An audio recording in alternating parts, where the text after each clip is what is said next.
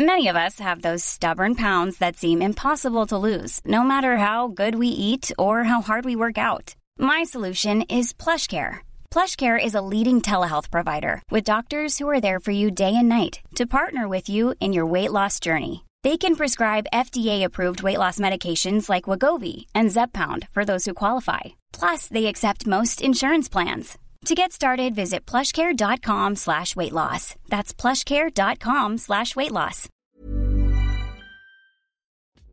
Bonjour, je suis Clémence Bodoc. Je suis Esther Meunier. Vous écoutez Activiste, une nouvelle approche de l'action politique. Elle devrait être en classe. La meilleure façon de se payer un costard, c'est de travailler. I am not a believer in climate change. C'est papa et maman qu'on assassine. Vous vous transformez en véritable chien de garde de la police de la pensée. Le choc n'est pas un choc climatique. Et puis si on est au SMIC, eh ben faut peut-être pas divorcer non plus dans ces cas-là. Dans les milieux où il y a vraiment le pouvoir, il n'y a pas de femmes. Oh, ça suffit là.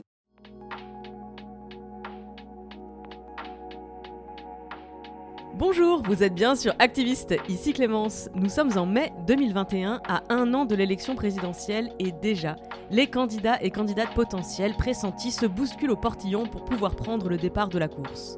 Je peux parler franchement? À un an de l'élection présidentielle, les débats à son propos sont déjà épuisants, et même démoralisants. Et si cette situation n'était pas due qu'aux égaux encombrants de quelques vieux pontes de la politique? Et si les institutions de la Ve République avaient été pensées et créées pour favoriser le maintien au pouvoir des forces conservatrices? Oui, aujourd'hui, nous allons parler d'institutions, de mécanismes électoraux, parce que pour réussir à prendre notre juste place de citoyens, citoyennes, il est indispensable de comprendre comment s'exerce notre pouvoir démocratique. Pour Esther et moi, c'est facile. Nous avons toutes les deux suivi des études de sciences politiques. Connaître et comprendre les institutions était au programme. Mais pour tous les autres, pour vous qui nous écoutez, que comprenez-vous vraiment des mécanismes électoraux? Et même moi, qui ai étudié le sujet, je n'avais pas compris le piège dans lequel les forces politiques progressistes ont été enfermées par la Ve République.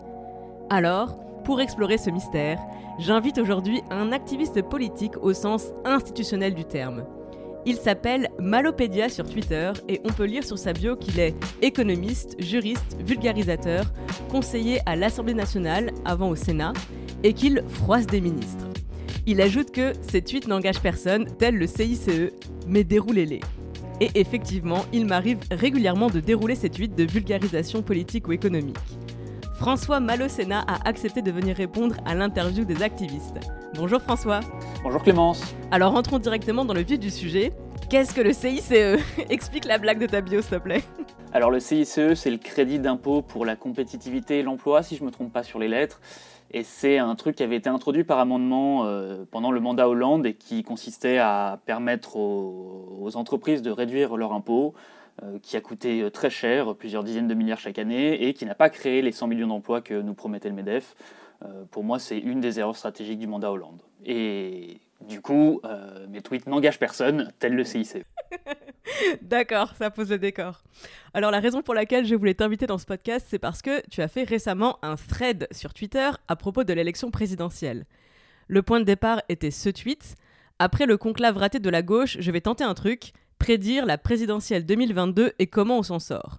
Alors première question, est-ce que tu peux expliquer ce, que tu, à quoi tu fais référence avec l'expression conclave raté de la gauche oui, alors euh, le conclave raté, enfin ce que j'appelle raté, je sais pas si on peut dire raté, mais en tout cas on a vu des ratés après ce conclave, c'était euh, samedi dernier ou samedi il y a deux semaines, je sais plus exactement, euh, où Yannick Jadot a tenté de réunir de nombreux pontes de la gauche d'un peu tous les partis pour discuter union, programme, etc.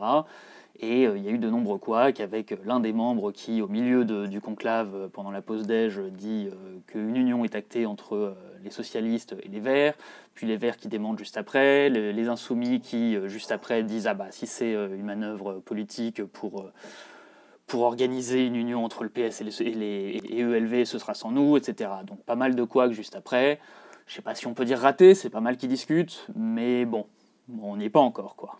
Alors, ce que j'aimerais qu'on explique aujourd'hui, ou en tout cas ce que j'aimerais comprendre, c'est, vu de l'extérieur, c'est sûr, la gauche va perdre parce qu'elle n'arrive pas à s'unir.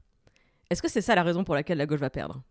Euh, c'est comment dire Oui et non. Euh, oui, c'est la raison parce qu'effectivement, si on s'unissait, euh, sans dire qu'on gagnerait, au moins on aurait une chance raisonnable, plus raisonnable de gagner. Maintenant, ce que j'explique dans le fil, et j'imagine que c'est là où tu veux m'amener, c'est qu'il y a des raisons plus structurelles pour lesquelles la gauche perd souvent dans la Ve République. Alors oui, allons-y. moi, ce qui m'intéresse, c'est que visiblement, tu n'es ni Madame Irma, voilà, ni un astrologue euh, réputé, donc euh, j'imagine que c'est pas dans les cartes que tu lis l'avenir politique.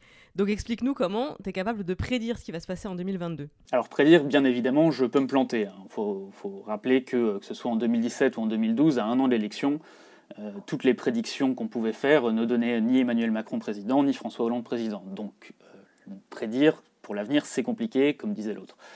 Euh, maintenant, moi, mon postulat, c'est de dire que bah, tant qu'on ne s'unit pas, en fait, c'est un truc que je n'ai pas expliqué dans le film, mais en théorie du choix social, qui est donc la discipline scientifique qui s'intéresse aux élections, on va dire, il y a un truc qui s'appelle le théorème de l'électeur médian et qui, sans rentrer trop dans les détails, explique, enfin, euh, modélise assez bien le fonctionnement des élections euh, présidentielles françaises. Et l'une des conclusions de ce truc-là, c'est que Normalement, le centriste, comme c'est toujours arrivé à François Bayrou jusqu'ici, finit squeezé entre le centriste de gauche et le centriste de droite. Donc, euh, par exemple, en, 2012, ça donnait euh, squeezé entre euh, François Hollande et, et aide-moi, c'était Nicolas Sarkozy en 2012 Oui, c'est ça. et pareil, les, années d'avant, squeezé entre Nicolas Sarkozy et, et Ségolène Royal, etc. Et il se trouve que ça n'est pas arrivé à, Emmanuel Macron euh, en 2017. On peut se demander pourquoi. La raison, le moment où les courbes se croisent entre, euh, entre Fillon et, euh, et Macron, c'est au moment de. Enfin, c'est juste, c'est les premiers sondages après les articles du Canard enchaîné sur l'affaire Pénélope Fillon. Et pareil, ce modèle-là, si on l'adapte un petit peu, il explique assez bien ces trucs-là. Ce qu'il faut en retenir, c'est que pour que une gauche, pas forcément, je veux dire, il y a plein de gens qui ne sont pas d'accord avec le fait que c'est la gauche, mais pour que des candidats situés plutôt à gauche puissent gagner, en fait, structurellement, il faut, vu le fonctionnement de, notre euh, mode de scrutin, il faut un candidat de, droite qui soit fort. Et inversement, la droite et la gauche ont besoin l'un de l'autre pour squeezer le candidat centriste. Et là, ce qui se passe en ce moment, c'est que bah, à droite, ils sont complètement éclatés, au point que Laurent Wauquiez pense à revenir, euh, Valérie Pécresse y réfléchit, Bruno Retailleau, Xavier Bertrand évidemment. Euh, voilà, donc tout, quand, la bête est ensanglantée, les, appétits sont aiguisés. Et c'est la même chose à gauche. À gauche, on est parti pour avoir 4, 5, 6, 7, 8, 9, 10 candidats, j'en sais rien. Euh, voilà. Et donc une division comme ça, bah là, qu'est-ce qui se passe avec notre mode de scrutin quand et la gauche et la droite sont divisés Celui qui gagne, c'est celui qu'on appelle le vainqueur de Condorcet un vainqueur de Condorcet, c'est un candidat qui, quand tu le mets euh, face, en tête à tête avec un autre candidat, remporte chacun de ses tête à tête. Donc Emmanuel Macron, euh, Benoît Hamon, par exemple, si on était en 2017, c'est Macron qui gagne. Emmanuel Macron, Mélenchon, c'est Macron qui gagne. Emmanuel Macron, euh, François Fillon, c'est Macron qui gagne. Emmanuel Macron, Marine Le Pen, c'est François qui gagne, etc., etc. Si un candidat remplit cette condition de gagner tous ses duels, alors on appelle ça un vainqueur de Condorcet. Et dans nos élections, si jamais on n'a pas une droite forte derrière un seul candidat et une gauche forte derrière un seul candidat, celui qui gagne, c'est à peu près certainement le vainqueur de Condorcet. Et donc ça devrait être, a priori, aujourd'hui, euh, Emmanuel Macron. Donc voilà ce qui me permet de dire que, normalement, ça devrait être Emmanuel Macron qui va gagner. Cela dit, euh, on voit les derniers sondages qui sont parus il y a moins d'un mois maintenant, où on voit euh, enfin, Emmanuel Macron face à Marine Le Pen au second tour, qui donnerait quelque chose autour de 52% pour Emmanuel Macron et 48% pour Marine Le Pen. Donc le modèle prédit ce qu'il prédit, il peut se tromper. C'est pas impensable que voilà. Et avec un, écart aussi faible, il faut se rappeler que si je me souviens bien, le second tour en 2017, c'était 66% pour Emmanuel Macron. Euh, donc bon, ça fait quand même 14 points de perdus, mine de rien, en 5 ans, c'est pas mal.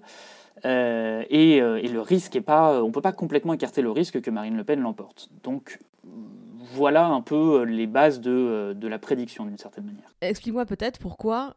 Enfin, déjà, tu as fait euh, référence à plusieurs reprises à notre mode de scrutin.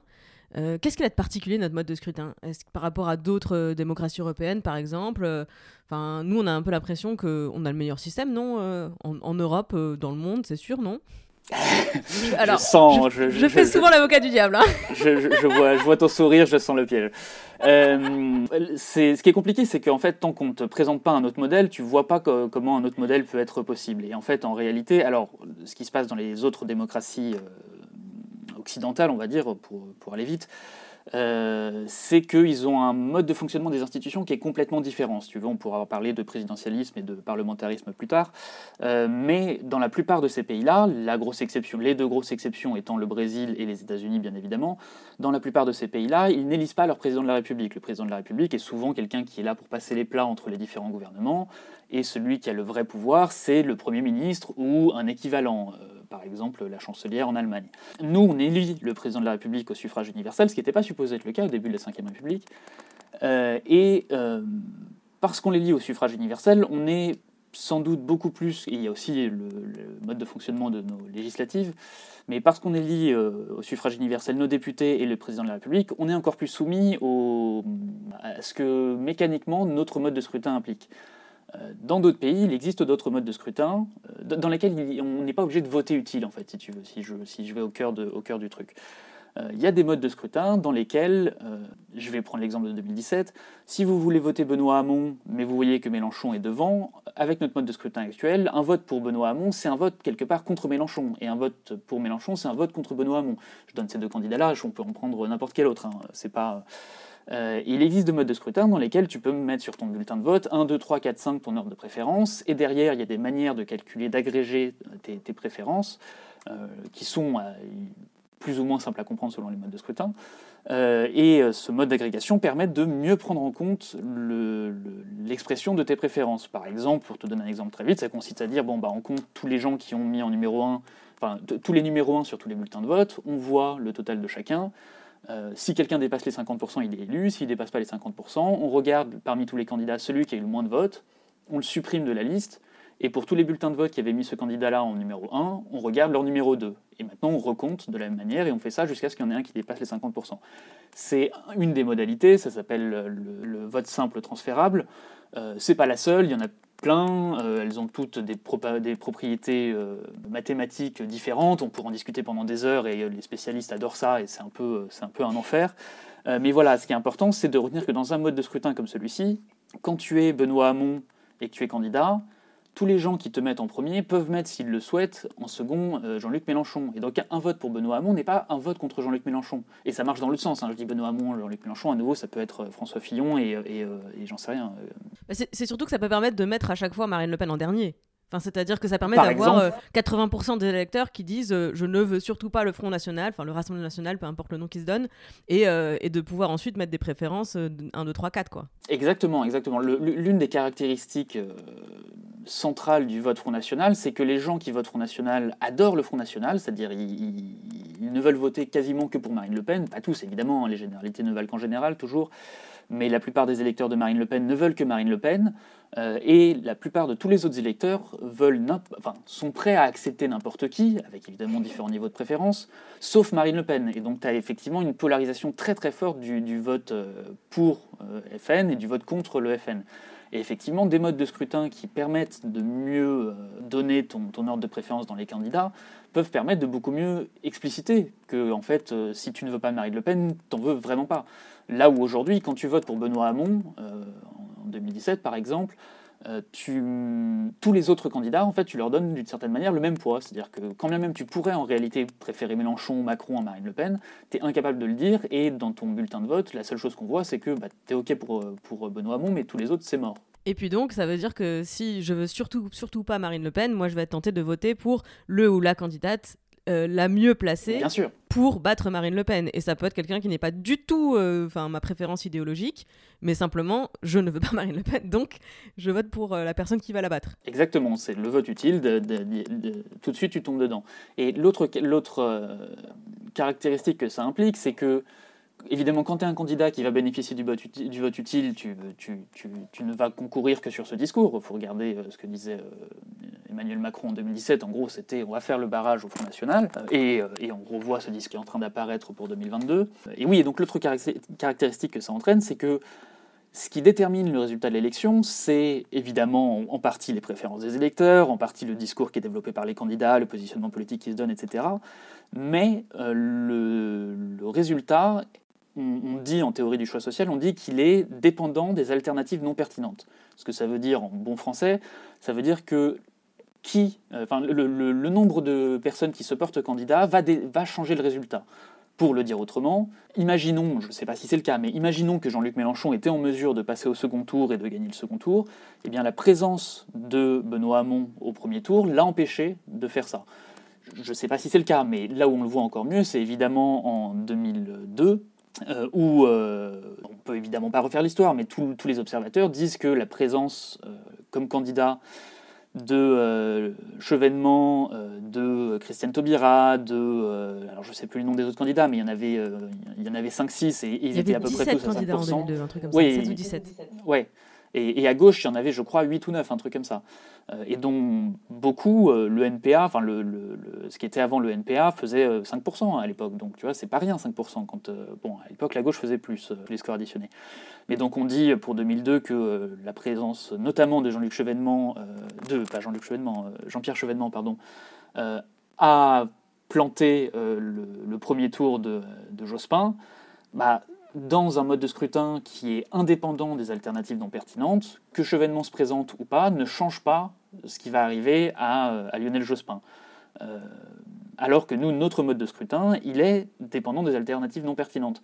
Euh, Si, pour les gens qui nous écoutent, s'ils veulent un jour être candidats euh, à une élection euh, législative ou quoi que ce soit, quelque part, aujourd'hui, avec notre mode de scrutin, une des stratégies les plus efficaces pour gagner, c'est de diviser le vote de l'autre. C'est-à-dire que si tu arrives à faire en sorte que sur les. euh, que, tu sais que la, que, la, que la droite dans ta circonscription fait 60% des voix, euh, toi, tu es candidat de gauche, euh, si tu arrives à faire l'union derrière toi, tu vas récupérer les 40%. Si tu arrives à faire en sorte qu'en face, ils partent divisés, qu'ils soient quatre candidats à se partager les 60%, et tu as des chances non négligeables de gagner. C'est pas joué, évidemment, mais voilà, ça devient ça la stratégie idéale, ce qui est quand même n'importe quoi. Oh mon dieu, je viens de me rendre compte que j'ai gagné une élection de délégué comme ça. et ben voilà, tu vois. Et, en plus, surtout quand on y réfléchit, ce mode de choix est absolument pas le mode de choix qu'on a au quotidien. Euh, quand tu es avec euh, tes copains et tes copines et que tu décides que vous avez le choix entre aller, je sais pas, au cinéma, à la piscine, au resto ou, euh, euh, faire un pique-nique dans le parc, vous choisissez. Enfin, c'est pas, euh, c'est pas on prend l'option qui a. Enfin, c'est pas. Tu, n'exprimes pas ta préférence pour une seule option. La façon dont ça se passe, c'est qu'il y en a un qui dit bon bah qui veut aller à la piscine, tous ceux qui sont chauds lè- lèvent la main et ceux qui veulent pas lèvent pas la main. Euh, qui veut aller au resto, ceux qui sont chauds lèvent la main, ceux qui veulent pas euh, lèvent pas la main, etc. Mais tu peux lever la main pour plusieurs options. Tu peux dire bah moi la piscine ça me va, mais je préférerais le resto. Par contre le cinéma j'ai absolument pas envie parce que j'ai euh, migraine, j'en sais rien. Et voilà. Et c'est pas ce- c'est un mode de scrutin d'une certaine manière, ce mode de choix mais c'est pas du tout celui qu'on a à la présidentielle. Et le mode de scrutin qu'on a à la présidentielle n'est pas du tout celui qu'on utilise au quotidien dans, toutes nos- dans- dans tous nos choix de vie. Bon, je peux pas penser une seule seconde que les gens qui ont imaginé le mode de scrutin qu'on a actuellement n'avaient pas conscience de ces, de ces travers. Donc, euh, à qui profite ce crime démocratique? Euh, tu, je ne sais pas si tu te fais encore l'avocat du diable ou pas, mais euh, en, en l'occurrence, quand, quand le- la Ve République a été fondée en 1958, euh, la Constitution a été écrite euh, grosso modo dans un bureau. Alors elle a repris beaucoup de choses, on retrouve beaucoup de choses de, certaines constitutions, notamment sous Napoléon, euh, dans la Constitution de la Ve République, mais rentrons pas là-dedans. Mais la Constitution de la Ve République, elle a été écrite dans un bureau par tout un tas de fonctionnaires, et politiquement, la rédaction a été dirigée par Charles de Gaulle et Michel Debré. Et euh, Charles de Gaulle détestait le règne des partis, et Michel Debré savait très bien, était expert du fonctionnement de- des, des- des- des modes de scrutin. Et donc il savait très bien que faire ce choix, choisir ce, type de, scrutin, euh, on dit souvent que c'est un mode de scrutin qui incite à l'union. Oui, d'accord, mais quand l'union est possible, parfois il y, a des, positions qui sont irréconciliables entre, les partis. On sait bien, bon, c'est un peu une généralité que je vais dire, mais que la droite a quand même beaucoup plus de facilité à s'unir dans la mesure où c'est un, camp politique qui est en général plus conservateur euh, et que c'est assez simple de s'opposer aux avancées. Euh, là où la gauche, comme la gauche tente, est, plutôt progressiste en général et tente de proposer des trucs, bon bah, euh, quand tu proposes des trucs, tu proposes toi et moi, on va avoir des, on va apporter des solutions différentes aux problèmes qu'on qu'on- qu'on identifie. Euh, typiquement, entre les communistes et les socialistes, on est assez d'accord sur les, problèmes qu'on identifie, sur les solutions, on n'est pas du tout d'accord, on propose pas du tout les mêmes modèles de société. Et, et donc oui, quand, quand tu es Michel Debré et que tu sais que, que les partis fonctionnent comme ça, tu le comprends très bien, et que tu sais que ce mode de scrutin-là pénalisera les camps qui arrivent divisés à l'élection et favorisera ceux qui arrivent unis, bon, bah, le choix du mode de scrutin devient un choix qui est très très politique. Alors c'est peut-être aussi le moment de dire que parmi les modes de scrutin, il n'existe pas de mode de scrutin qui soit uniformément supérieur à tous les autres. Euh, un choix de mode de scrutin, c'est tu mets une liste de conditions sur la table et tu as un mode de scrutin qui, qui, remplira les conditions 1, 2, 3, 4, 6, 7, 8, mais pas la 5, euh, et un autre mode de scrutin qui remplira les 2, 3, 4, mais pas les 1 et les autres. Quoi. Euh, donc il n'y a pas de mode de scrutin qui soit uniformément supérieur aux autres. Mais si tes objectifs sont, par exemple, que euh, le nombre de candidats n'influe pas sur le, résultat, eh bien notre mode de scrutin actuel ne remplit pas cette condition, et il y a d'autres modes de scrutin qui, remplissent ces conditions. On peut aussi quand même rappeler, parce que euh, je pense que c'est important, c'était pas non plus un choix totalement euh, malveillant. L'histoire de politique française, avant la Ve République, il y avait les républiques, la Troisième et la Quatrième, et notamment il y avait une assez forte instabilité politique et institutionnelle sur la Troisième et Quatrième République je peux comprendre qu'ils aient voulu mettre en place une espèce de règle de stabilité, ou en tout cas de dire euh, euh, arrêtons de changer de gouvernement tous les six mois, un an et demi, euh, parce que ça, évidemment ça, pose des difficultés ensuite pour, pour gouverner le pays. Il y avait ça aussi à l'origine. Il y avait ça, mais à ça on peut apporter plusieurs, plusieurs bémols. Le premier, c'est que déjà sur l'instabilité de la 4ème République, il faut réaliser que la 4ème République, c'est un régime qui est né dans la douleur et avec deux partis qui étaient euh, très majoritaires à l'époque, qui détestaient la 4ème République. Peut-être avec de bons arguments, hein, c'est pas, impossible. Mais à l'époque, tu avais le Parti communiste et les gaullistes qui détestaient ce mode de scrutin, enfin ce mode de, pardon, le, régime de la 4ème République, et qui voulaient absolument le tuer. Est-ce que la Ve République aurait survécu avec les deux grands partis qui veulent le tuer? Pas sûr. Est-ce que la Troisième République aurait survécu? Je veux dire, quand l'essentiel de ta classe politique ne veut pas de ce système politique, c'est pas surprenant qu'ils finissent par mourir.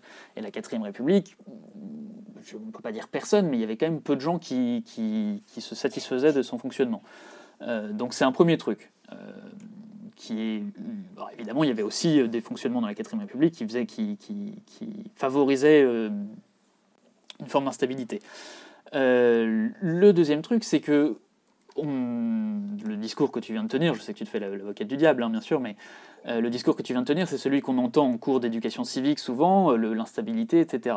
Mais moi, ce que je reproche à ce discours, c'est que ça ne donne comme seul critère que la stabilité. C'est-à-dire qu'on on en arrive à juger la qualité d'un régime politique uniquement sur le critère de la stabilité.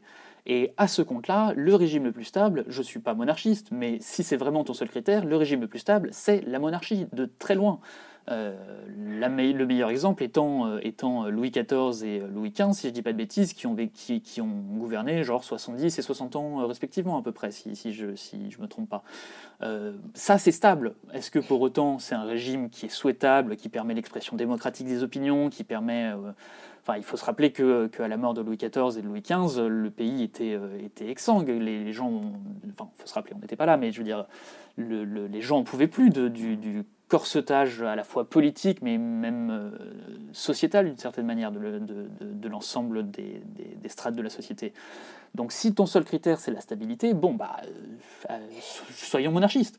Euh, la réalité, c'est qu'il y a peut-être d'autres critères à avoir, que la stabilité n'est peut-être peut-être pas le seul, bon, euh, le seul bon critère. Et un dernier élément, euh, qui est que la Troisième République, alors en plus, la Cinquième République n'a pas forcément survécu aux mêmes, aux, mêmes, aux mêmes épreuves que la Troisième République.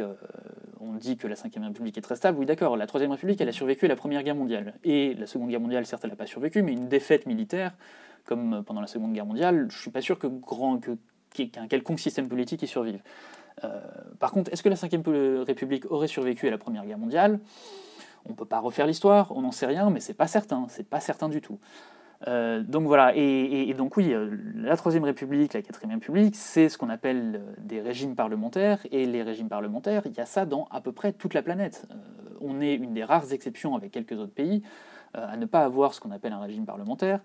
Euh, et dans les autres pays, bon, parfois ça donne des périodes d'instabilité. Israël en ce moment, on le voit, euh, on a vu ça avec le Brexit euh, au, Royaume-Uni il n'y a pas longtemps, mais ça donne aussi des régimes, qui, enfin des, moments politiques qui peuvent être très stables. Il suffit de regarder depuis combien de temps Angela Merkel est, est chancelière en Allemagne. elle a connu, je crois, tous les présidents depuis Mitterrand, si je ne dis pas de bêtises. enfin, tous nos présidents depuis Mitterrand, donc c'est quand même. Et c'est un régime parlementaire qui est très stable. Sauf que l'organisation des institutions en Allemagne n'est pas du tout le même que chez nous. Euh, un des trucs que tu n'as pas dit, mais dont tu as sans doute entendu parler quand tu faisais tes études, c'est le fait majoritaire. Ce qui garantit la stabilité chez nous, c'est surtout ce qu'on appelle le fait majoritaire. Le fait majoritaire, c'est en gros un empilement de, mécanismes institutionnels euh, qui font que à l'Assemblée nationale, quand tu gagnes les élections législatives en faisant 30%, 35%, euh, alors que le parti d'après a fait 25%, euh, au final, tu as 50, 60% des sièges, beaucoup plus que ce que tu devrais avoir si on était à la proportionnelle. Euh, voilà, maintenant la proportionnelle, il y a... En fait, le truc c'est que tous les régimes politiques, quels que soient les mécanismes que tu mets en place, on peut trouver des angles d'attaque. Rien n'est parfait, c'est toujours des choix politiques qui sont derrière. Le truc, c'est que nous, on est dans un entre-deux assez malsain en, France. Euh, si tu me permets, je, vais faire un petit topo sur ce que c'est que régime présidentiel et régime parlementaire. En gros, il y a trois institutions qui comptent euh, en France. Euh, il y en a beaucoup plus évidemment, mais je veux dire les trois principales, c'est l'Assemblée nationale, le président de la République et le Premier ministre dans, un, dans ce qu'on appelle un régime parlementaire, je l'ai dit tout à l'heure, le président de la République, il passe les plats. Il, est, il a un rôle protocolaire. On pourrait par exemple demander à nos auditeurs s'ils connaissent le nom du président ou de la présidente de la République en Allemagne. Je pense que, enfin, faites pause sur le podcast, essayez de deviner, et euh, voilà. Si vous avez répondu Angela Merkel, vous vous êtes trompé. Elle est chancelière, elle n'est pas, pas présidente de la République. Le président de la République, vous avez sans doute jamais entendu son nom, il s'appelle Franz-Walter Steinmeier. Euh, si on vous demandait en Italie, euh, en Italie, alors je ne veux pas dire de bêtises, mais je crois qu'il s'appelle Sergio Mattarella, et je pense que vous n'en avez jamais entendu parler. Est-ce que c'est bien lui? C'est ça. Euh, voilà, donc les présidents de la République, souvent, ou c'est l'équivalent des rois dans les monarchies constitutionnelles, donc les rois, on en entend parler parce qu'ils sont évidemment très. enfin, ils restent à la présidence, entre guillemets, de la République pendant beaucoup plus longtemps que les présidents de la République, mais, mais voilà, ils ont un rôle protocolaire. Ceux qui ont un vrai rôle, c'est le Premier ministre. Alors on peut se dire oui bon l'étiquette euh, ça change rien, quelle différence entre euh, enfin qu'est-ce que ça change que celui qui décide soit appelé président de la République ou Premier ministre? Ça change pas grand-chose et voilà. En fait ce qui change c'est les incitations qu'il a quand il gouverne. Dans les régimes parlementaires, il y a un équilibre qui existe entre le Premier ministre et l'Assemblée nationale. Cet équilibre, en quoi il consiste? C'est que si jamais, euh, alors quand ils sont élus, le Premier ministre émane de la majorité à l'Assemblée nationale, et a priori on peut supposer qu'ils sont d'accord tant qu'ils sont d'accord, tout va très bien. Et puis si un jour arrive sur le, sur le bureau, sur le grill des affaires politiques, un truc comme, j'en sais rien, le CICE, la loi travail, un truc qui met, qui fout le bordel dans la majorité et qui met en désaccord la majorité à l'Assemblée nationale et euh, le gouvernement, et bien là, ils ont un choix à faire. Ils se mettent autour d'une table, ils, ils essayent de discuter. S'ils trouvent une solution, très bien, ils continuent à avancer. S'ils ne trouvent pas de solution, eh bien, de deux choses l'une. Soit l'Assemblée nationale euh, peut voter une motion de censure contre le gouvernement et faire tomber le gouvernement. En général, le gouvernement dissout l'Assemblée nationale et de nouvelles élections législatives sont convoquées pour décider pour que le peuple dise bah, on était plutôt d'accord avec l'Assemblée nationale ou on était plutôt d'accord avec le gouvernement. Ça peut se passer dans l'autre sens, ça peut être d'abord le Premier ministre qui décide de dissoudre l'Assemblée nationale et du coup, de fait, il reste aux affaires juste pour gérer les affaires courantes, mais de fait, il perd son mandat politique qui lui avait été donné par l'Assemblée nationale et ce sont de nouvelles élections législatives qui permettent de trancher la question politique qui fait débat. Mais ce que je veux dire, c'est que quoi qu'il arrive, quand il y a un désaccord, si jamais on arrive à la dissolution, c'est le peuple qui tranche. Et donc, c'est sa force, d'une certaine manière, le gouvernement a écouté son Assemblée nationale.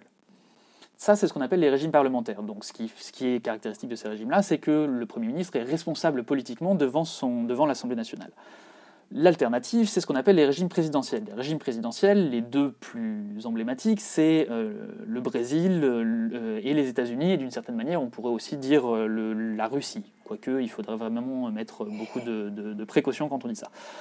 Euh, dans ces régimes-là, comment ça fonctionne? Parfois, il y a un Premier ministre et parfois, il n'y en a pas, et souvent, il est juste exécutant du président de la République, mais euh, dans ces régimes-là, il y a un président de la République qui souvent est élu au suffrage universel ou une forme à peu près proche, euh, et une Assemblée nationale qui est élue aussi au suffrage universel. Et ce qui est caractéristique des régimes présidentiels, c'est que l'exécutif, le, président de la République, n'est pas responsable devant l'Assemblée nationale. le Congrès américain, on va prendre l'exemple des États-Unis. Donc aux États-Unis, comment ça se passe? Bah, Tant qu'ils sont d'accord, c'est très bien. S'ils sont d'accord, tant mieux. Euh, mais pour ça, il faut que les électeurs aient décidé d'élire un président et un congrès qui soient de la même couleur politique. Et quand ils sont plus d'accord, bah, ils sont obligés de se mettre autour d'une table et de trouver une solution. Parce que s'ils ne trouvent pas de solution, il y a un blocage, point barre. La loi sur laquelle ils sont en désaccord, eh bien, elle n'avance pas. Le, président de la République a un droit de veto sur les textes qui passent, qui passent au Congrès américain. Le Congrès américain peut simplement ne pas voter les textes qui sont proposés par le président de la République. Donc s'ils ne sont pas d'accord, eh bien le texte ne passe pas. Et voilà. Alors sur les textes budgétaires, ça peut donner des trucs du genre les shutdowns, c'est-à-dire au 31 décembre à minuit, il n'y a plus d'argent pour payer qui que ce soit, et donc les fonctionnaires sont plus payés jusqu'à ce qu'il y ait un accord qui est trouvé euh, au forceps entre, entre le Congrès et le président qui ne sont pas d'accord. Mais quoi qu'il arrive, dans ce cas-là, l'exécutif, en l'occurrence le président de la République, lui aussi est obligé d'écouter ce qui se passe à l'Assemblée nationale, enfin au Congrès. Parce que s'il n'écoute pas, il tombe sur un désaccord et rien n'avance.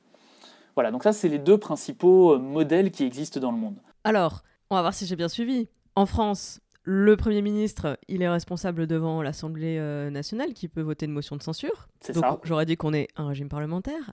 En revanche, le président a le pouvoir de bloquer les lois, de ne pas, les signer. Euh, donc finalement, et nous aussi, on a le coût du budget, euh, sauf qu'on fait pas des, on fait pas des shutdowns, mais il y a aussi le truc de, il faut que, que la loi de budgétaire passe. Et du coup, on est quand même aussi dans un régime présidentiel. Explique-moi ce, explique ce bordel. Alors, euh, je vais taper sur les doigts de l'ancienne étudiante en sciences politiques que tu as été, parce que tu t'es trompé sur le budget. On n'a pas, on n'a pas la même chose. Enfin, en théo, en, dans un monde extrêmement théorique, on pourrait l'avoir, mais les outils du gouvernement sont tels que non, le budget, on peut pas avoir de shutdown chez nous. Non, il n'y a pas de shutdown, mais il n'y a pas le truc où ils retardaient, enfin, la, légende dit qu'ils retardaient l'horloge de la salle ou de la commission des lois le temps qu'ils se mettent d'accord pour pouvoir dire qu'ils avaient voté le budget à minuit. Euh, ah, j'ai jamais entendu cette histoire, figure-toi. Euh, c'était une histoire que me racontait le prof de droit. Euh, D'accord, bah, je l'ai jamais entendu. Mais non, nous, nous, chez nous, si l'Assemblée nationale n'a pas voté le budget dans, le, dans un délai qui lui est donné par la Constitution, si je dis pas de bêtises, ou la loi organique, je sais plus, bon, on s'en fout. Si l'Assemblée nationale et le Sénat n'ont pas voté dans les délais qui lui sont apportés dans la Constitution, j'en suis sûr en fait, alors le gouvernement peut prendre certains actes par décret. Donc en fait, quoi qu'il arrive, il y aura un budget derrière. Alors après, ça peut être un budget qui passe, qui est douloureux, etc. Mais euh, le budget se fait pas par accord au forceps entre l'Assemblée nationale et le, gouvernement. C'est le gouvernement qui a toutes les clés euh, en cas de, vrai blocage. Mais surtout, ce qui se passe chez nous, c'est que le schéma que j'ai décrit dans les systèmes parlementaires, c'est donc l'un et l'autre. Dans les régimes parlementaires, le Premier ministre et euh, l'Assemblée nationale, ils ont chacun un pistolet sur la tombe de l'autre. En cas de désaccord, ils peuvent tirer l'un et l'autre et élection législative. Dans les régimes présidentiels, personne n'a de, pistolet sur la tombe de l'autre. En France, qu'est-ce qui se passe? En France, comme tu l'as dit, l'Assemblée nationale a un pistolet sur la tombe du Premier ministre, mais le Premier ministre n'a pas de pistolet sur la tombe de l'Assemblée nationale. Celui qui a un pistolet sur la tombe de l'Assemblée nationale, c'est le président de la République. Et le Premier ministre, lui, n'a de pistolet sur la tombe de personne. Et donc en fait, ce que ça donne, c'est que l'Assemblée nationale est à peu près obligée d'être d'accord avec le président de la République, le Premier ministre est à peu près obligé d'être d'accord avec l'Assemblée nationale, et donc d'être d'accord avec le président de la République. C'est pour ça que chez nous, on a ce que les constitutionnalistes appellent un régime semi-présidentiel, moi, je trouve que c'est un mauvais mot parce que ça donne l'impression qu'on a pris un peu du régime présidentiel et un peu du régime parlementaire et que ça donne qu'on a pris un peu du meilleur des deux et que du coup euh, tout va bien dans le meilleur des mondes. Mais c'est faux. C'est pas parce que tu prends le meilleur de deux enfin, pas parce que tu mélanges deux trucs que ça donne un bon résultat. Si tu mélanges du thé et du café, tu verras que c'est pas super bon. Euh, et donc nous, ce que ça donne, c'est un truc où on peut pas dire que chez nous le président a les pleins pouvoirs. Ce serait faux de dire ça. On peut pas dire qu'on vit en dictature. Mais on vit dans une démocratie. Il y a certains constitutionnalistes qui parlent de démocratie confisquée parce que chez nous en fait, la responsabilité politique, c'est-à-dire le moment où il n'affronte les électeurs, euh, la responsabilité politique de l'exécutif n'existe que tous les cinq ans. Et en plus, on en a parlé au début, avec des modes de scrutin qui sont quand même très critiquables, qui, produisent des, résultats qui ne sont pas forcément euh, idéaux. C'est pour ça que, euh, bon, chacun veut lire ce qu'il veut, enfin, chacun peut lire ce qu'il veut dans les Gilets jaunes, mais une des critiques des Gilets jaunes avec le, le référendum d'initiative citoyenne, c'est une critique qui, au fond, est une critique sur le fonctionnement des institutions sans parler du référendum, parce que ce n'est pas vraiment le sujet, ce que ça montre bien, c'est qu'il y a une, une, volonté de plus de, pouvoir mieux s'exprimer sur les politiques qui sont menées, euh, d'une prise de pouvoir citoyenne pour aller très vite, euh, que ne permet pas la Ve République. Parce que dans la Ve République, quand tu es président de la République, que tu es élu euh, mi-mai 2022, et eh bien après ça, une fois que tu as gagné les élections législatives un mois ou deux après, tu peux t'installer euh, les pieds euh, croisés sous, ton bureau avec, euh, une couverture et, ne jamais affronter d'obstacles politiques, à part des manifestations, mais jamais affronter d'obstacles politiques pendant 5 ans. Tu peux faire quasiment ce que tu veux. Il est quasiment impossible que tu te retrouves avec une motion de censure qui fasse sauter ton Premier ministre ou que tu te retrouves obligé de dissoudre l'Assemblée nationale. Parce que structurellement, tout est fait pour donner un fait majoritaire, pour donner une majorité au président de la République. Et du coup, derrière, bah, comme tu as, je, vais dire les pleins pouvoirs avec de gros, gros, gros guillemets, comme je l'ai dit tout à l'heure, hein, mais comme tu as, comme, comme un peu une sorte de plein pouvoir, bah, t'es pas encouragé à écouter les retours du peuple, t'es pas encouragé à écouter les retours de l'Assemblée nationale. Et puis en plus, tu as des mécanismes à l'Assemblée nationale qui font que quand tu es dans la majorité, tu as un peu plus de pouvoir que quand tu es dans l'opposition. Donc euh, si tu quittes, euh, l'opposition est tellement écrasée au Parlement que si jamais tu es dans la majorité, que tu deviens frondeur et que tu te fais jeter de, la majorité, euh, c'est un suicide politique. Donc tu le fais pas parce que tu préfères avoir un peu plus d'influence et enfin, espères pouvoir participer à manœuvrer le gouvernail que te retrouver dans l'opposition et plus pouvoir rien faire du tout et ce qui est horrible en plus, c'est que derrière, ça donne des cas comme, euh, j'en sais rien, euh, certains des députés marcheurs qui euh, ont tenté de résister au gouvernement pendant, cette législature, mais qui du coup se sont retrouvés à voter des trucs qu'ils auraient sans doute pas voulu voter s'ils avaient été libres de, voter ce qu'ils veulent. Mais le choix est cornélien, c'est soit tu votes des trucs dont tu n'as pas envie, mais ça te permet de rester à la majorité, dans la majorité, de garder un peu d'influence et d'espérer pouvoir, pouvoir éviter les dérives que tu veux pas soit tu deviens frondeur et d'un coup, tu n'existes plus du tout. D'un coup, euh, la majorité, pour te punir, va ne plus jamais voter tes amendements, ne plus jamais t'exclure, évidemment, mais ensuite ne plus jamais voter tes amendements et te faire, euh, des crasses pour, que, pour ensuite faire peur aux autres députés qui envisageraient d'être frondeurs. Donc il y a tout un tas de mécanismes qui, font que derrière, la majorité, je veux dire, le jour où un président perdra sa majorité, euh, en particulier depuis qu'on a le quinquennat présidentiel et législatif, ce jour-là, il arrivera, on, ne le verra plus, quoi. Alors c'est très important tout ce que tu viens d'expliquer parce que je pense que hum, tu viens d'expliquer la mécanique qui, hum, qui légitime quelque part le sentiment qu'on peut être très nombreux et nombreuses à avoir, c'est-à-dire de d'être dépossédé de notre pouvoir démocratique. C'est-à-dire que, ben ouais, moi je me. enfin, oui, je, suis, je suis dans cette situation-là moi aussi, où hum, je me dis que euh, je suis appelé aux urnes une fois tous les cinq ans, et qu'en fait, euh, bah, il y en a un qui gagne, ok, mais par les mécanismes que tu décris, finalement, euh, il n'y a que celui qui a gagné qui a la parole, qui a la marge de manœuvre, le champ d'action, que euh, ben faut attendre 5 ans pour avoir de nouveau la parole, et par les mécanismes dont on a parlé, rapport au mode de scrutin, et eh ben, et eh ben on se retrouve à devoir euh, voter utile juste parce que on ne veut vraiment pas du Rassemblement national au, pouvoir. Complètement. Donc c'est extraordinairement frustrant. Et non seulement c'est frustrant, mais en plus c'est terrible. Ce qui est terrible, c'est que pour quelqu'un comme moi qui travaille en politique, si tu me demandes quelle est la solution à ça, je vais te dire bah, la solution c'est plein de changements euh, dans les lois organiques qui sont en gros les lois qui, expliquent le fonctionnement de la Constitution, euh, des changements dans la Constitution, enfin plein de changements institutionnels. Mais si tu me demandes quel est ton seul moyen d'action, la seule réponse que j'ai à te donner c'est engage-toi en politique. Ce qui est terrible parce que ça ne devrait pas être le, seul moyen de pouvoir euh, avoir une influence sur sur, euh, sur les décisions que prennent, que prennent les décideurs. Parce qu'évidemment, si je te dis engage-toi en politique, tous les gens qui nous écoutent vont dire Mais attends, t'es gentil, mais c'est facile à dire. Moi, j'ai pas forcément le temps, j'ai un boulot, en plus, un parti, c'est compliqué. Euh, euh, puis en plus, les partis, il y a aussi plein de critiques à faire sur le fonctionnement des partis. Bon, ça sera pour un autre épisode, mais voilà. Et donc, évidemment, dès que tu dis à quelqu'un bah, Engage-toi parce qu'il n'y a pas d'autre chose à faire, les gens disent Ouais, bah, t'es bien gentil, mais enfin, c'est trop, trop complexe. Et ils ont raison, en vrai, c'est vrai que c'est. Mais si tu me demandes quelle est comment toi agir aujourd'hui, j'ai pas d'autre solution à te donner que de te dire bah fais comme moi, essaye de, essaye de, de, de, à ta petite échelle de euh, voilà quoi. Et en plus, je te dire, moi je fais, moi je suis quelqu'un qui, qui s'est engagé en politique, c'est-à-dire que je me suis engagé euh, au Parti socialiste, euh, je me suis et je suis engagé avec les Verts, et en fait à, chaque fois de, toutes mes expériences, je me suis confronté au même mécanisme, c'est-à-dire que toute cette cuisine que tu décris à l'échelle du pays, les arrangements pour trouver qui va être candidat, comment est-ce qu'on s'organise, qui va derrière qui, etc. Évidemment, tu les retrouves à, à n'importe quelle échelle ensuite à l'intérieur des partis, et c'est usant, c'est épuisant. En fait, moi, c'est pas du tout cette, euh, c'est pas ma motivation à m'engager en politique. Ma motivation à, m'engager en politique, c'est parce que je veux peser dans euh, les choix, dans, dans l'action publique, dans la décision publique. Et c'est pas du tout parce que euh, il faut que je repère à l'intérieur du parti qui joue, enfin, qui mise sur quel cheval, qui est dans quelle écurie. Enfin, et, et, ça, c'est, enfin, c'est absolument, absolument épuisant.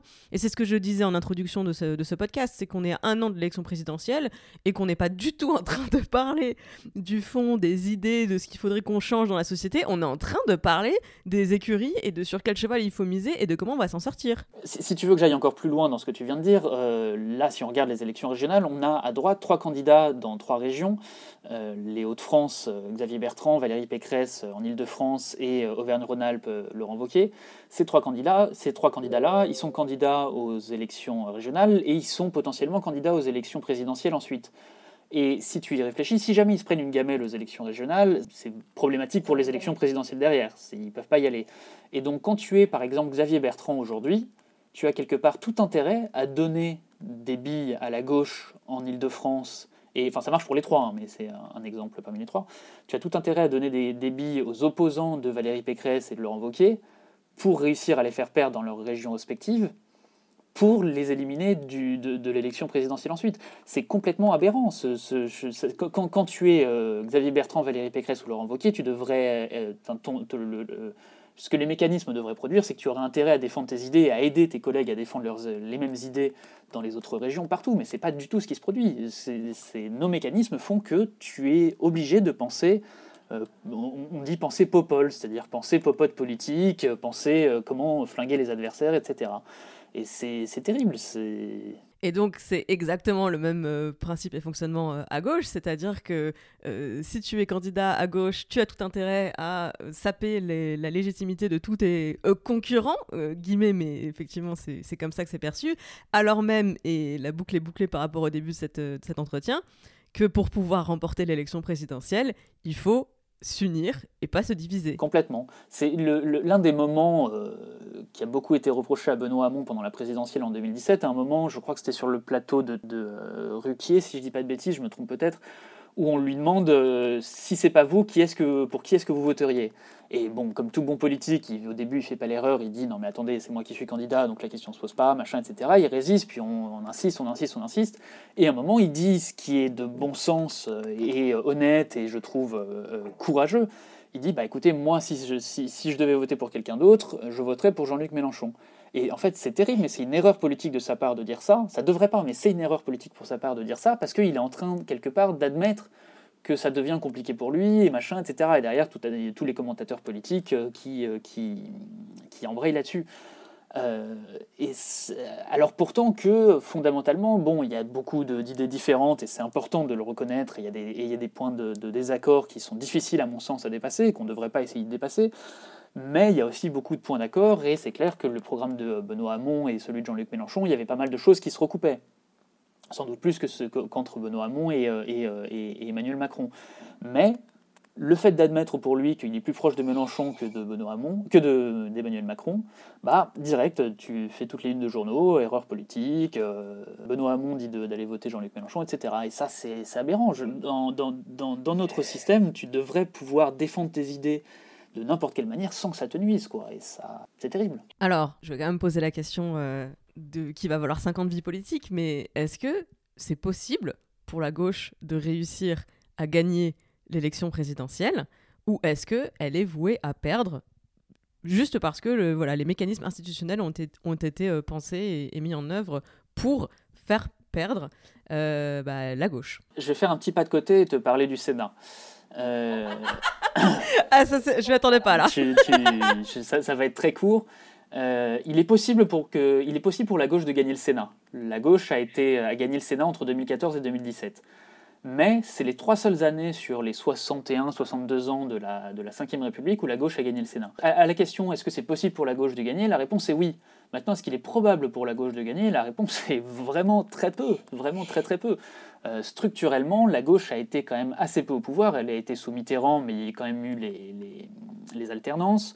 Euh, elle l'a été sous Chirac, entre guillemets, quand Jospin était Premier ministre, et elle l'a été, euh, au moins en tout cas sur, le, sur les étiquettes, quand, euh, François Hollande était président. Je ne suis pas sûr qu'on puisse dire que les idées de gauche aient été au pouvoir à ce moment-là, mais enfin, c'est une autre discussion. Donc, à la, question est-ce est que la gauche peut gagner?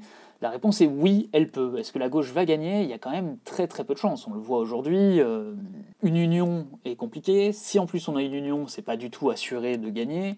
Donc, donc oui, l'empilement des mécanismes fait que, que c'est quand même très compliqué. Et puis en plus, derrière, on pourrait parler de, la fenêtre d'Overton. Je ne sais pas si, c'est un concept que tes auditeurs connaissent, mais le concept de fenêtre d'Overton, en gros, c'est tout l'éventail des idées qu'il est acceptable de dire dans le débat public.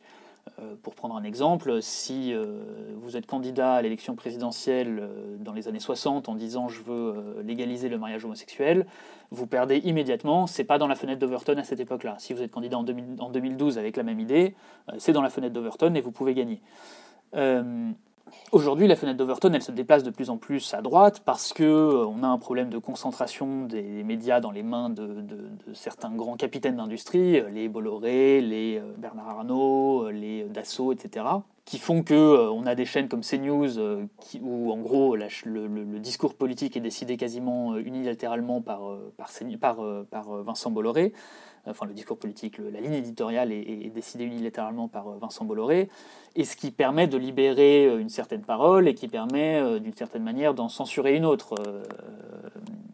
Donc ce qui en plus fait que, il faut le reconnaître, je veux dire aujourd'hui, quand on additionne tous les scores de gauche dans toutes les dernières élections, euh, on est entre 30 et 35% difficilement, là où à une époque on était à 40-45%. Donc il faut aussi le dire, la gauche perd du terrain. Donc en plus de ça, ça complique encore plus le fait que la gauche puisse gagner. Euh, mais c'est quelque chose qui est, on va dire, euh, enfin ça reste de l'institutionnel, mais c'est du, para-institutionnel si on veut. C'est à côté d'une certaine manière. C'est pas les institutions pures et dures. mais donc oui, non seulement c'est dur de gagner parce qu'on fait de moins en moins de, on convainc de moins en moins de gens, mais en même temps les gens sont de moins en moins exposés au discours de gauche. Euh, donc c'est un premier, truc qui joue. Et le deuxième, c'est que, bah, comme on l'a dit pendant tout le podcast, les mécanismes institutionnels viennent, euh, viennent pas arranger la gauche. Et en plus, il y a un autre truc qui est terrible, qui est que les mécanismes institutionnels dont on discute depuis le début, si tu veux les changer, il y a quelques trucs que tu peux faire dans les lois organiques, c'est-à-dire euh, il te suffit de gagner l'Assemblée nationale et tu peux espérer réussir à changer ces trucs-là, mais bon, c'est quelques trucs qui sont assez minimes.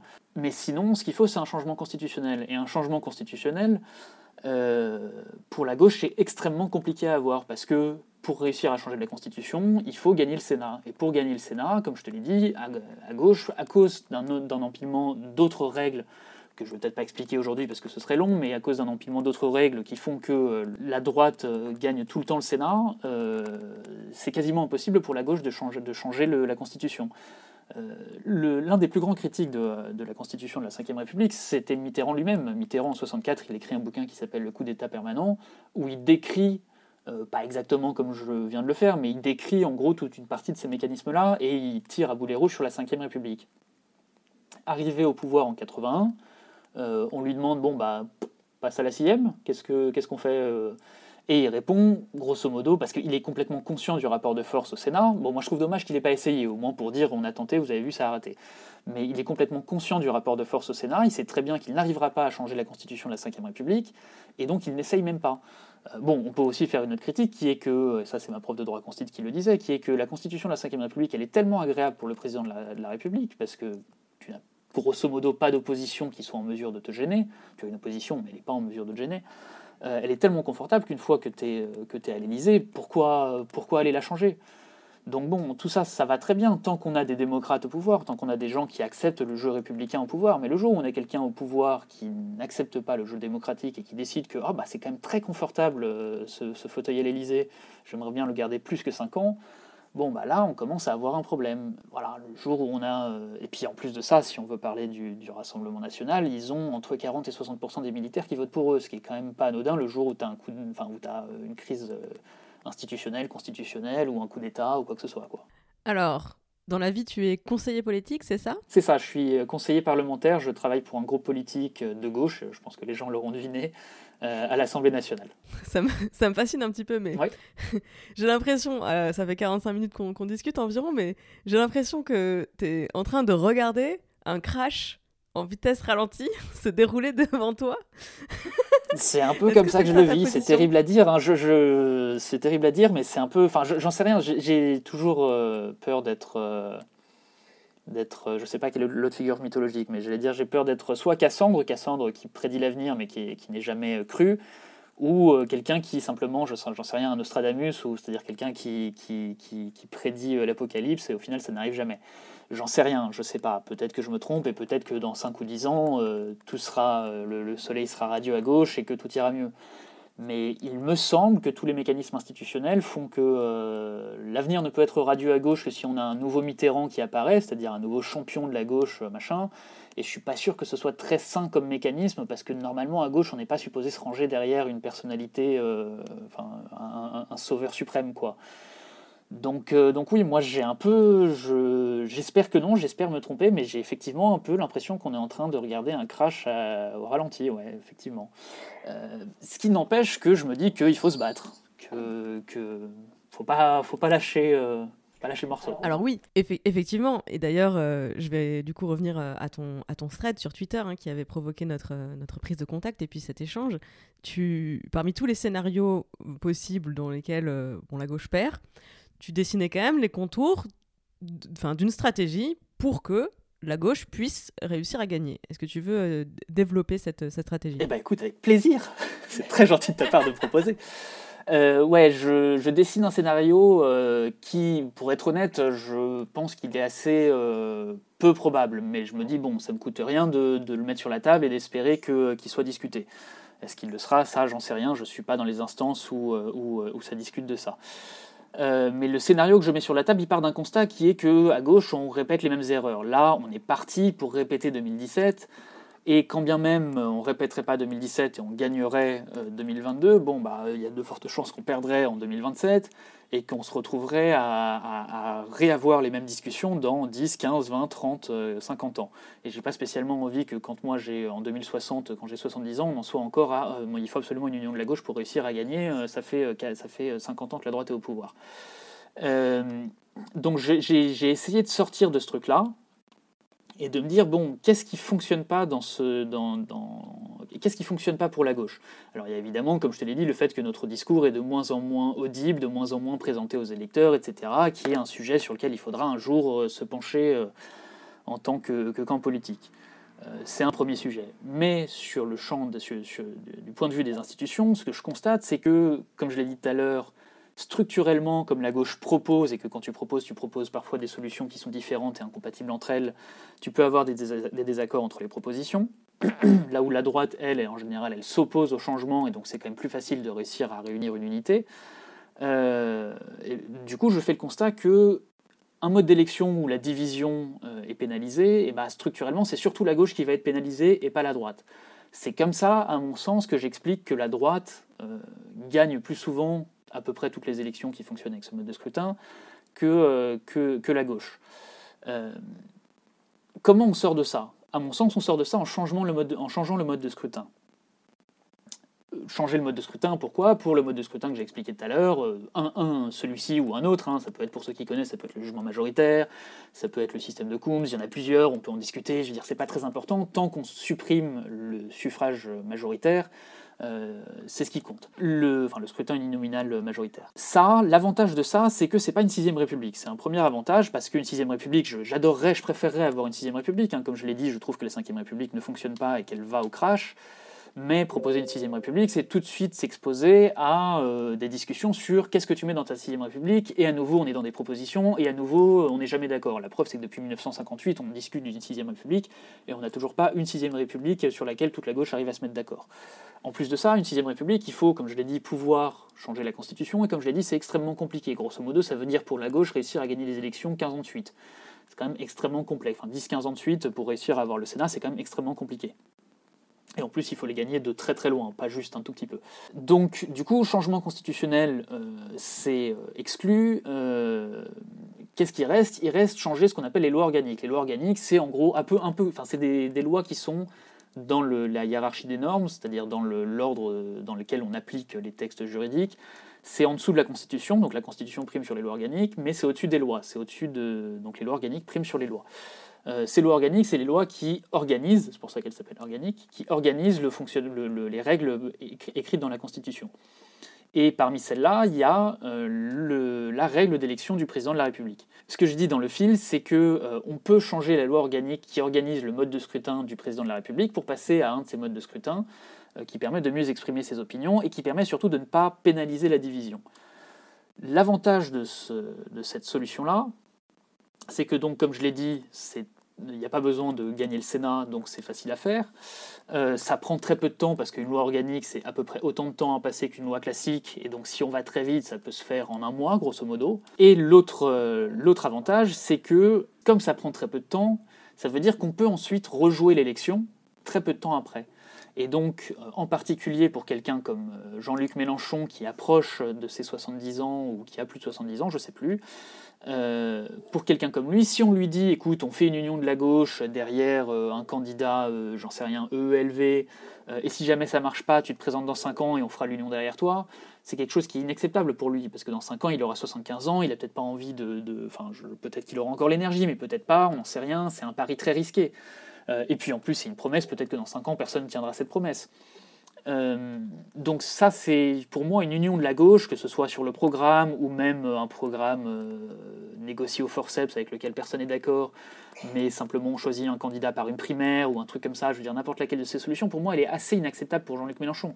Et en plus, comme je le dis, entre Jean-Luc Mélenchon et le reste de la gauche, entre certaines parties de la gauche plutôt, euh, il y a des points de désaccord qui sont difficilement conciliables. Il y a des, opinions sur l'Union européenne, sur les questions d'identité, etc., qui sont euh, assez difficilement conciliables. Et je trouve dommage qu'on essaye au forceps de réussir à avoir un accord sur des questions sur lesquelles on n'est on n'a pas forcément vocation à avoir un accord. Euh, donc, euh, qu'est-ce que je disais? Oui, je disais que c'est assez euh, difficile pour, de proposer à Jean-Luc Mélenchon bah, écoute, on tente un truc cette fois-ci, dans 5 ans on retente, si jamais ça ne marche pas cette fois-ci, dans la mesure où il sera trop âgé dans 5 ans. Alors qu'avec une solution qui consiste à changer la loi électorale et refaire une, élection dans 6 mois, bah, dans 6 mois, Jean-Luc, enfin, 6 mois après l'élection présidentielle, Jean-Luc Mélenchon, il a 70 ans et 6 mois, ça va, il est encore, je veux dire, sa, sa situation n'a pas radicalement changé. Donc, et en plus, et Point supplémentaire, comme je le dis, le système de scrutin actuel, euh, il est quoi qu'il arrive pire pour tous les candidats, sauf Emmanuel Macron, il est pire pour tous les candidats qu'un autre des modes de scrutin que je propose.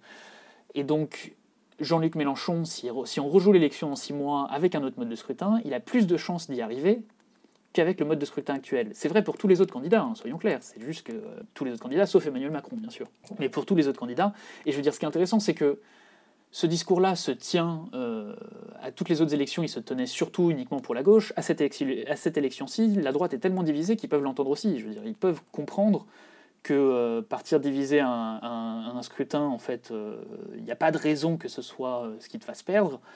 Mais comme c'est ce qui va leur arriver, peut-être que cette fois-ci, ils peuvent l'entendre, ce discours-là. Donc c'est encore plus intéressant, parce qu'on pourrait potentiellement, on peut imaginer, j'en sais rien, je ne suis pas sûr que ce soit le cas, parce qu'ils sont tellement attachés à l'héritage gaulliste qu'ils pourraient aussi dire non, c'est mort, on fait pas ça. Mais ils pourraient aussi avoir un éclair de lucidité, euh, les Valérie Pécresse, Laurent Wauquiez, Xavier Bertrand, Bruno Retailleau, ils pourraient avoir un éclair de lucidité et dire oui, c'est vrai, ce mode de scrutin, c'est pas juste un mode de scrutin qui va arranger la gauche, c'est juste un mode de scrutin qui est plus démocratique, point barre. Euh, parce que je veux dire, avec ce mode de scrutin, il faut être clair, ça ne veut pas dire que la gauche va gagner, hein. c'est pas du tout certain. Ça veut juste dire qu'elle a une chance plus raisonnable de gagner, tout comme d'autres partis, en l'occurrence la droite en ce moment aussi, euh, et c'est un mode de scrutin qui est plus démocratique en soi. Donc pour résumer, on va essayer de rassembler un peu, parce que c'est un peu le bordel dans ce que je dis, mais le plan en quoi il consiste, c'est pendant l'élection présidentielle, on choisit de manière euh, en tirant au hasard parmi les lieutenants des, des différents partis mais pas les capitaines, parce que je pense qu'il faut plutôt quelqu'un qui, un, lieutenant plutôt que, que, les chefs, parce que les chefs, tu sais jamais. Donc c'est une forme de garantie pour, pour les gens qui croiraient à ce plan. On tire quelqu'un au sort, par exemple, pour diriger la coalition pendant six mois. On fait un accord législatif pendant six mois. On se présente avec comme seule et unique proposition pas de programme social, pas de. C'est terrible, hein, c'est dommage, mais je pense que c'est une condition nécessaire pour y arriver. Avec comme seule proposition de changer le mode de scrutin et dire aux électeurs expliquer la problématique de la Ve République aux électeurs et leur dire voilà la solution qu'on propose.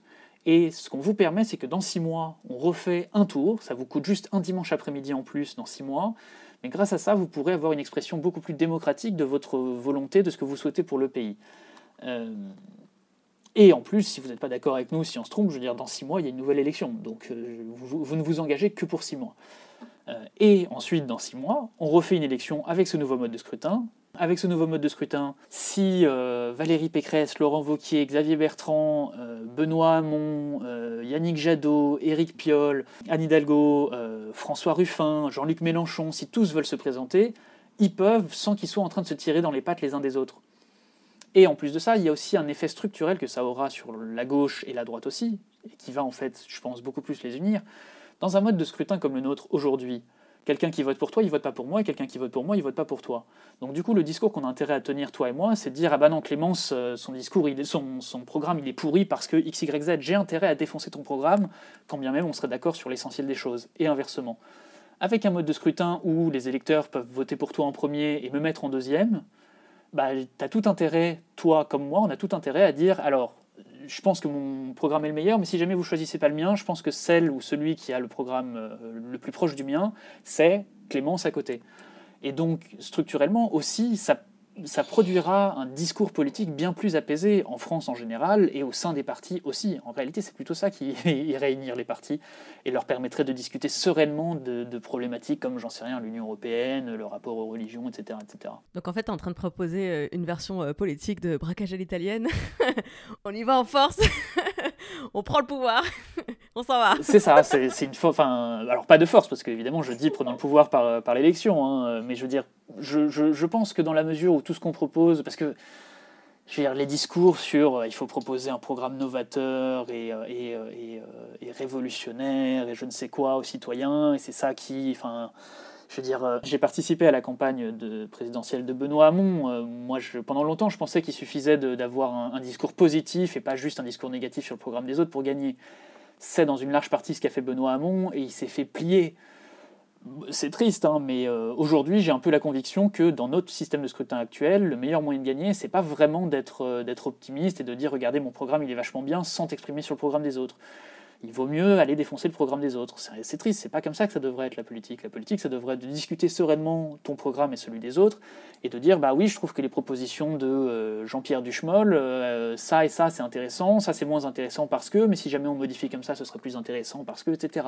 Je veux dire une, discussion sereine euh, et, raisonnée, mais notre système actuel, il permet pas ça. Notre système actuel, si tu dis qu'il y a un tout petit peu de sens dans ce que fait le candidat qui est juste à côté de toi, euh, tu es en train de lui donner du crédit et tu es en train de potentiellement perdre des voix. Donc du coup, tu pas du tout incité à faire ça. Oui, et puis il y a aussi euh, tout un toutes les contraintes de notre contexte euh, écologique, économique et social actuel qui, qui font que moi je reste persuadée qu'on a besoin aujourd'hui d'actions publiques fortes. Enfin, je défends même un programme de rupture, hein, puisque moi je fais partie de, d'Europe Écologie Les Verts et je fais, je fais campagne pour Sandrine Rousseau. Mais effectivement, je pense pas qu'on puisse créer une coalition de l'union euh, autour d'un programme de rupture. C'est antinomique en fait. Pour pouvoir euh, rassembler, il faut du consensus, donc du compromis, donc enfin pas de la rupture, donc euh, on va pas s'en sortir. Complètement. En fait, si tu veux rassembler aujourd'hui, c'est très simple. C'est quelque part ce qu'a fait Emmanuel Macron. Tu proposes un truc qui, en tout cas dans le discours qui est, qui est mis en avant, est sans aspérité. Bon, derrière, tu mènes une politique que moi j'estime être violemment antisociale, mais en tout cas dans le discours je veux dire, il a même dit euh, pendant une interview, pendant une interview, il a dit le programme compte pas, ce qui compte c'est l'incarnation. Ça veut rien dire. Non, en politique, ce qui compte, c'est les idées, c'est ce que tu proposes, c'est le programme. Je veux dire, c'est comment tu proposes de changer la vie des gens. Euh, sinon, c'est pas la vie de la cité. Sinon, c'est euh, on s'allume un joint et on discute tous ensemble et, on fait la fête. mais il a raison. Moins tu, c'est d'ailleurs pas par hasard si, si quand on regarde les, sondages sur les personnalités les plus, les plus adorées des Français, c'est des gens comme Jean-Jacques Goldman ou Omar Sy, qui, que j'apprécie moi aussi comme tout le monde, mais qui, s'ils sont appréciés, c'est parce qu'ils ne tiennent, le discours le moins politique possible. Ils, sont en rupture avec rien. Je leur reproche pas. Je veux dire, pas leur boulot d'être politique, hein, bien sûr. Mais euh, le jour où Jean-Jacques Goldman dit euh, la politique du gouvernement euh, nuit aux jeunes, bah, d'un coup, il va perdre 10 points dans ces sondages-là. Bon, il s'en fout, c'est pas si, je cherche pas être candidat à la présidentielle, mais mais tu vois bien que, je sais pas, quelqu'un comme Élise Lucet, elle tient un discours qui, sans être partisan au sens de, des partis politiques, tient un discours qui est politique. bah, elle, est beaucoup plus clivante, tu vois. ouais, si tu veux aujourd'hui faire l'union, il faut faire le consensus, c'est très simple, il suffit d'être le moins clivant possible, et donc d'être le moins, ouais, le moins en rupture possible. Bon, pas sûr que ce soit la transformation, enfin, ce soit l'absence de transformation dont la société a besoin. Alors, à faire une hypothèse, toi et moi, on va partir du principe que là, il y a euh, bah, bah, beaucoup de gens qui nous ont écoutés jusqu'à maintenant. Beaucoup de gens euh, que tu as fait réfléchir en expliquant tout ce que tu as expliqué, à la fois comprendre la situation et se projeter dans ce que pourrait être l'avenir politique. Ces gens vont avoir envie d'agir. Qu'est-ce que tu leur conseilles de faire? Euh, alors moi, dans ce plan hypothétique, euh, je pense que la façon dont ça ne peut pas fonctionner, je le redis, la façon dont ça ne, peut pas fonctionner, c'est un truc type primaire ouverte, euh, qui était une initiative en 2017 qui avait permis de, faire émerger Charlotte Marchandise, qui était du coup candidate nommée selon un mode de primaire très intéressant, etc., mais un truc complètement citoyen. Euh, et qui derrière n'avait pas eu euh, réussi à avoir les 500 signatures, et, euh, ça s'était arrêté là. L'initiative était tout à fait louable, hein, je ne leur, leur casse pas du tout du sucre sur le dos, mais malheureusement je pense que quelque chose d'uniquement citoyen ne peut pas fonctionner, parce qu'il y a la barrière des 500 signatures, parce que tu ne peux pas convaincre quelqu'un comme Jean-Luc Mélenchon si t'es pas dans euh, Jean-Luc Mélenchon et d'autres, hein, je veux dire les, autres partis politiques, c'est vrai aussi, quelqu'un comme Yannick Jadot, euh, ils sont habitués au rapport de force et il faut rentrer dans le rapport de force, et ça, c'est les partis politiques qui, savent le mener. Donc, ma recommandation, ce serait de prendre contact, d'aller sur, il doit y avoir ça sur nosdéputés.fr et nossénateurs.fr, je pense, qui te permettent de regarder qui est le député de ton coin, qui est le sénateur de ton coin. Euh, et de prendre contact avec eux, d'appeler leur permanence. De, euh, Alors, ce qu'il ne faut pas faire, c'est spammer tous les députés, spammer tous les sénateurs. J'ai été de l'autre côté de tes adresses mail. Euh, autant vous dire que quand on voit deux fois le même, le même template de mail, ensuite ils partent tous à la poubelle parce qu'on sait que c'est une campagne coordonnée. Enfin, pas tout le monde, mais je veux dire, souvent, on se dit bon, allez, voilà quoi, merci. spammer tous les, tous, les, tous les élus n'est pas une bonne technique de, pour faire du lobbying, entre guillemets. Par contre, un message personnalisé où tu discutes avec le parlementaire, ça, ça a bien plus de chances d'y arriver avec le parlementaire ou les collaborateurs, etc. Donc, je, moi, je pense que ce qui est important, c'est que les euh, responsables politiques soient sensibilisés à l'idée, parce que malheureusement, pour être honnête, je regrette un peu d'avoir parlé de mon idée aussi tard, parce que j'ai mis deux mois à réussir à écrire le, fil, hein, quand même. Euh, mais je pense que le calendrier est tard. Donc, si ça ne réussit pas cette fois-ci, peut-être qu'en 2027, j'en sais rien. Si jamais on repart sur le même type de, naufrage en 2027, peut-être que d'ici à 2027, on a le temps pour un calendrier. J'en sais rien. Peut-être qu'on a aussi le temps pour le faire en 2022, euh, ce que je propose. Peut-être. Je ne sais pas. Mais je pense que ce qui est important, c'est que les responsables politiques le lisent, parce que, à mon sens, ça ne peut arriver que par les partis. À mon sens, ça ne peut arriver que si, je ne sais pas, Yannick Jadot, Olivier Faure, euh, Anne Hidalgo, Jean-Luc Mélenchon se mettent autour d'une table et disent voilà, il y a cette idée-là. Est-ce que cette idée-là, on est prêt à y aller? Après, il y a une option encore plus violente qui peut exister. Cette option plus violente, ce serait que des gens qui sont en mesure d'avoir les 500 signatures, donc je ne sais pas, euh, par exemple Najat Vallaud-Belkacem, euh, Clémentine Autain, euh, Elsa Fossillon, des gens comme ça, et peut-être d'autres, hein, peut-être François Ruffin, voilà, que des gens comme ça soient exposés à l'idée, disent cette idée elle est bien, il faut absolument qu'on la mette en place, et si jamais on ne la met pas en place, il y a un moyen de, de forcer l'union d'une certaine manière. Ce moyen-là, c'est d'assurer un échec à ceux qui refusent l'union. Donc ça consiste à dire si on a un candidat unique, que ce soit derrière mon idée ou une autre, hein, ça c'est pas incompatible avec le fait d'avoir un candidat unique avec un vrai programme derrière. Mais bon, euh, comme je dis, je suis moins convaincu. Mais euh, pour forcer à l'union, il suffit que tout le monde à gauche dise bon bah on veut un candidat unique et si jamais on l'a pas, on assure à tous les autres qui vont se planter. C'est très douloureux parce que ça veut dire que François Ruffin et, euh, Najat Vallaud-Belkacem et compagnie seraient candidats pour aller planter les deux ou trois candidats de gauche qui seraient, qui seraient candidats et auraient peut-être pourrait peut-être y arriver, mais voilà, si jamais euh, François Ruffin, Najat Vallaud-Belkacem, etc. se présentent, chacun avec comme ambition de faire 2-3%, hein, je veux dire, pas beaucoup plus, mais si jamais il te manque 2-3% x 6, x 7, quand tu es Jean-Luc Mélenchon, je veux dire, euh, il y a un moment où mathématiquement tu as un problème. C'est ce que je disais tout à l'heure, hein. plus il y a de candidats, plus. Je veux dire, c'est le cœur du problème de ce mode de scrutin. Donc voilà, on peut en plus de ça forcer à l'union, enfin certaines personnes peuvent essayer de forcer à l'union si elles le souhaitent. Mais comme je le dis, c'est très violent comme mode d'action. Et voilà, je pense qu'il vaudrait mieux réussir à convaincre quelqu'un comme Jean-Luc Mélenchon, lui faire comprendre que ce truc-là, il y a tout intérêt parce que dans six mois, il a plus de chances d'y arriver qu'aujourd'hui. Euh, faire comprendre aux autres que c'est le cas aussi pour eux, faire comprendre à tout le monde que de toute façon, il y a plus de chances qu'un candidat de gauche, même pas forcément la gauche que tu veux, mais au moins un candidat de gauche peut y arriver, et, euh, qu'ils euh, se mettent d'accord dessus. Voilà, maintenant pour les gens qui nous écoutent, qu'est-ce que ça veut dire en termes d'action individuelle? Bah, euh, Je peux pas vous dire prendre la carte dans un parti, parce que c'est pas vraiment euh, ça qui est déterminant. Je peux pas vous dire spammer les parlementaires, parce que c'est pas vraiment ça qui est déterminant, mais s'il y en a un qui écoute parmi vous, qui a le numéro de Jean-Luc Mélenchon, euh, c'est le moment de lui envoyer un texto en disant lis ça impérativement. Mélenchon et les autres, hein, bien sûr. Je pense que c'est un bon conseil d'action. Je pense qu'il n'y a pas besoin qu'on soit effectivement des millions à se mobiliser, mais si quelques personnes bien placées se, décident, se décident à agir, ça, ça, peut marcher. Donc euh, moi je vais faire ce pari avec toi. Et après, si jamais les gens veulent agir, enfin convaincus ou pas par cette idée-là, il y a, un, il y initiative qui s'est lancée qui est beaucoup en lien avec les partis politiques et la sphère citoyenne et c'est ça qui est intéressant, c'est que c'est pas juste du citoyen pur et dur et en oubliant complètement que les partis politiques existent, euh, qui s'appelle la primaire populaire, où l'idée est d'essayer d'inciter tout le monde à se lancer dans une primaire. Ça peut être un autre moyen d'action, je vous invite à regarder ce truc-là, vous en faites ce que vous voulez derrière, si ça vous plaît, vous y allez, si ça vous plaît pas, vous y allez pas, vous les contacter, et voilà.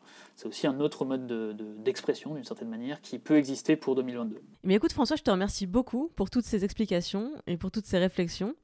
Euh, ce que je te propose, c'est qu'on s'arrête là et qu'on se donne rendez-vous dans quelques mois. On verra bien quand, enfin, qu'est-ce qui va se passer. On, voilà, je ne sais pas euh, prédire l'avenir. Moi non plus, malheureusement. T'as essayé. T'as essayé, mais du coup, euh, donnons-nous rendez-vous dans, dans, quelques mois, peut-être dans un an, peut-être après la présidentielle, je ne sais pas. Mais on va garder un peu le mystère sur, euh, sur ton parcours, sur, sur qui tu es. Et, euh, et on y reviendra peut-être. En tout cas, là, je pense que c'était vraiment très intéressant de, de, de, te faire parler sur ce, sur ce sujet plutôt que de ton parcours. Et puis, on gardera ça pour un prochain épisode. Avec grand plaisir. Merci à toi. La dernière question générale, c'est où est-ce que je peux envoyer tous les gens qui veulent ne plus jamais rater une seule de tes actualités? Donc, j'imagine que je les envoie sur Twitter, Malopédia. Exactement, sur Twitter, Malopédia, M-A-L-O-P-E-D-I-A. Euh, et, euh, et, à part ça, euh, non, c'est tout. Sur Instagram et TikTok, s'ils veulent aussi, j'en fais pas, mais voilà. je mettrai le lien dans les notes du podcast. Et puis, euh, bah, à tous les activistes qui nous ont écoutés, n'hésitez pas à réagir à cette émission sur les réseaux sociaux ou par mail. On a toujours l'adresse qui est ouverte, tutoconquérirlemonde à gmail.com. On vous lit, euh, on réagit. Si vous avez des questions par rapport à cet épisode, ben, n'hésitez pas. On pourra euh, revoir François dans un futur épisode pour approfondir encore cette réflexion. Avec grand plaisir. Merci beaucoup. Merci à toi. Merci Clémence.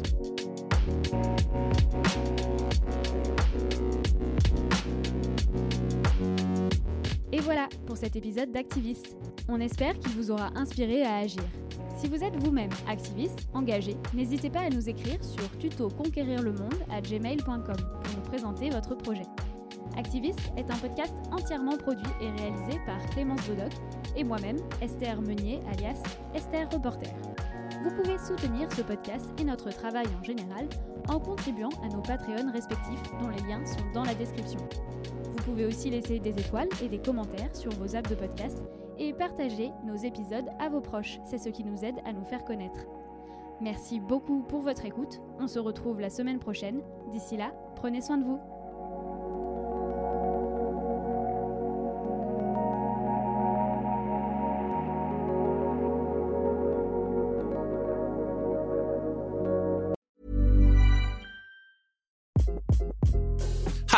This is Craig Robinson from Ways to Win, and support for this podcast comes from Invesco QQQ, the official ETF of the NCAA. The future isn't scary. Not realizing its potential, however, could be.